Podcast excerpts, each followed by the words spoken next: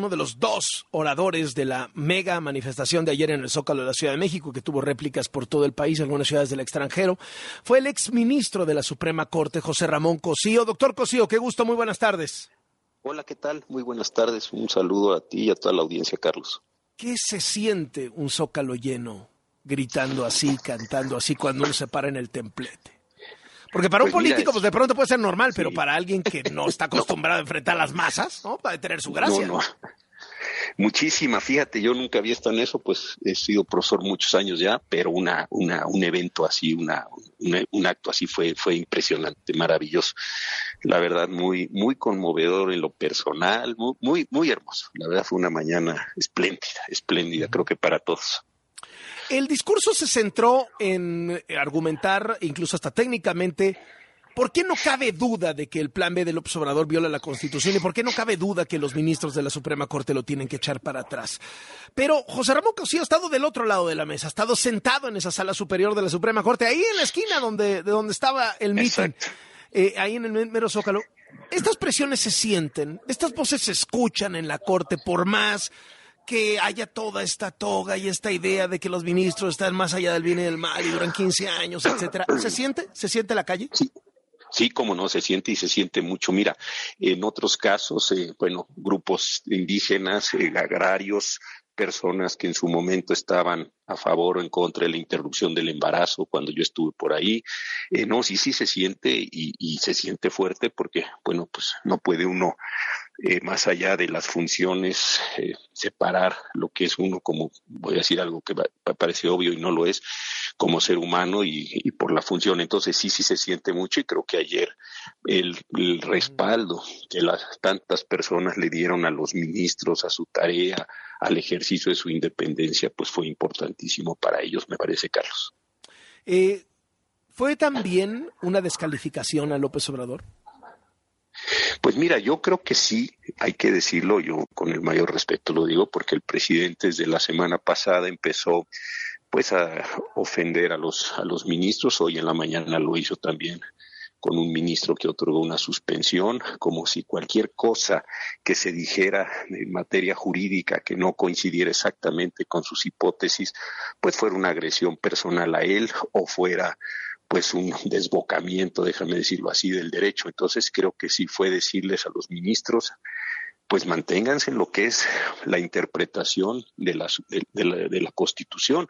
No es el primer asunto electoral. La Corte tiene muchísimos años, desde el 95, resolviendo estas acciones de inconstitucionalidad. Hay muchísimos precedentes cosas que la Corte ha dicho que se pueden hacer, que no se pueden hacer. Entonces me parece que ahí es ese respaldo y simplemente decir, pues hagan lo que tienen que hacer, interpreten lo que tengan que hacer y creo que sí en ese sentido hay una descalificación, no al presidente, pero sí a las descalificaciones que el presidente había hecho sobre los ministros. Eh, ¿Alguna respuesta de José Ramón Cosío a los insultos que de manera directa y personal ha lanzado López Obrador en los últimos días e incluso hoy en la mañanera? Mira, no, no como tal, yo entendí, digo, el presidente me ha mencionado más de 30 veces por razones equivocadas, yo se lo he tratado de explicar en distintos medios, yo no he asesorado ninguno de los casos que él dice que ha asesorado, realmente no, no lo he hecho, si lo hubiera hecho, pues tampoco tendría por qué no decir que lo hubiera hecho. Eso es una parte. La segunda sí pensaba yo desde la semana pasada que en cuanto se anunció que Beatriz Pajés y yo seríamos oradores, pues el presidente iba a comenzar a decir cosas de nosotros en esta estrategia, que pues tú la has padecido también, o la has sufrido, tantito nomás, que es antes de discutir cualquier argumento, descalifiquemos a la persona como si la descalificación de la persona descalificara el argumento. Esa es, digamos, una estrategia que el presidente ha seguido y que sigue de forma tal que a mí me pareció importante la semana pasada y hoy concentrarnos en la marcha, y decir, bueno, todo lo que usted quiera por lo demás no es cierto. Pero a ver, ¿qué opina usted de las personas que estuvieron ahí? ¿Por qué no estuvo ondeando la bandera nacional en el palacio?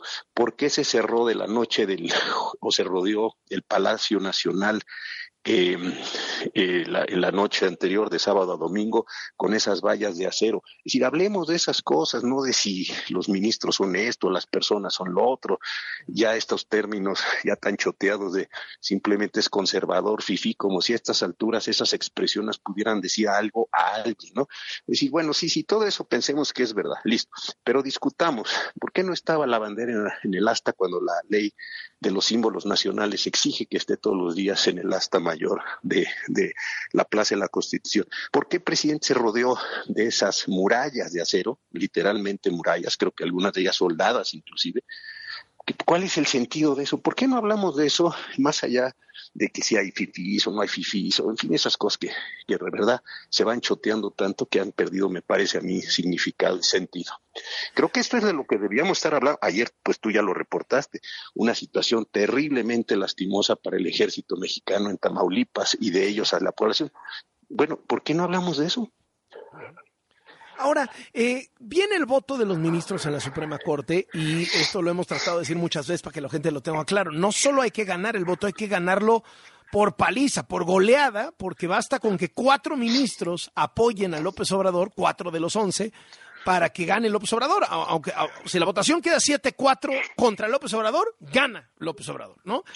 Así es contando los votos, conociendo cómo se manejan las cosas en la Corte, como las conoce José Ramón Cosío, que estuvo ahí un montón de tiempo, conociendo los perfiles de quienes están ahí, ¿tiene esos cuatro votos López Obrador para que viva su plan Mira, Carlos, yo creo que no. y algo que no se nos olvida es, desde que estas leyes empezaron a discutir, los propios legisladores de Morena y de los partidos con, los que van en su coalición, dijeron, hay violaciones de procedimiento legislativo muy serias, hay violaciones constitucionales, lo dijeron los propios senadores y diputados del partido en el gobierno. Es decir, no hay aquí sorpresas.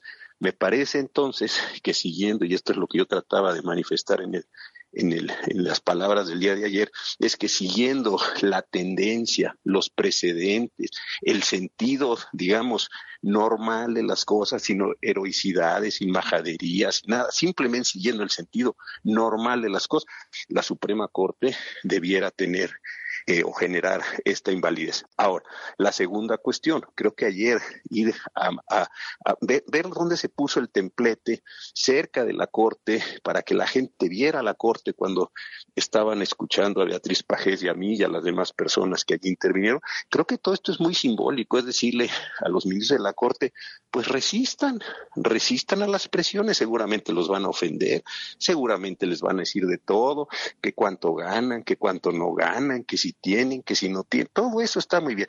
¿Y eso qué tiene que ver con la votación que tendrán que emitir en unas semanas? Yo creo que eso fue muy importante el día de ayer. A propósito, ¿tendría que renunciar la ministra Yasmín Esquivel?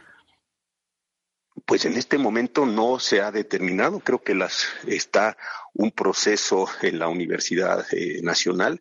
La Comisión de Ética está por emitir, entiendo yo, su decisión o está con este proceso que de la suspensión eh, que se tendrá que dar. Yo creo que hasta este momento como tal, no en términos jurídicos, ya personales no me meto, eso es una decisión muy de ella, pero en términos jurídicos pues está corriendo el proceso en el cual pues se determinará próximamente si se dio o no esta condición de plagio, cómo fue, qué sucedió, y segundo, si eso tiene eh, pues posibilidades de ser sancionado directamente por la Universidad Nacional. Esos me parece que son los momentos que habría que esperar en términos jurídicos. Eh, por último, doctor José Ramón Cosío, exministro de la Suprema Corte y orador, uno de los dos oradores de ayer. Mucha gente se quedó con la pregunta de qué sigue después de esto. Mucha gente se quedó con ganas de ver en el templete a una candidata o a un candidato presidencial de oposición que abandere toda esta fuerza de enojo y de hartazgo con el presidente. ¿Qué hay del que sigue?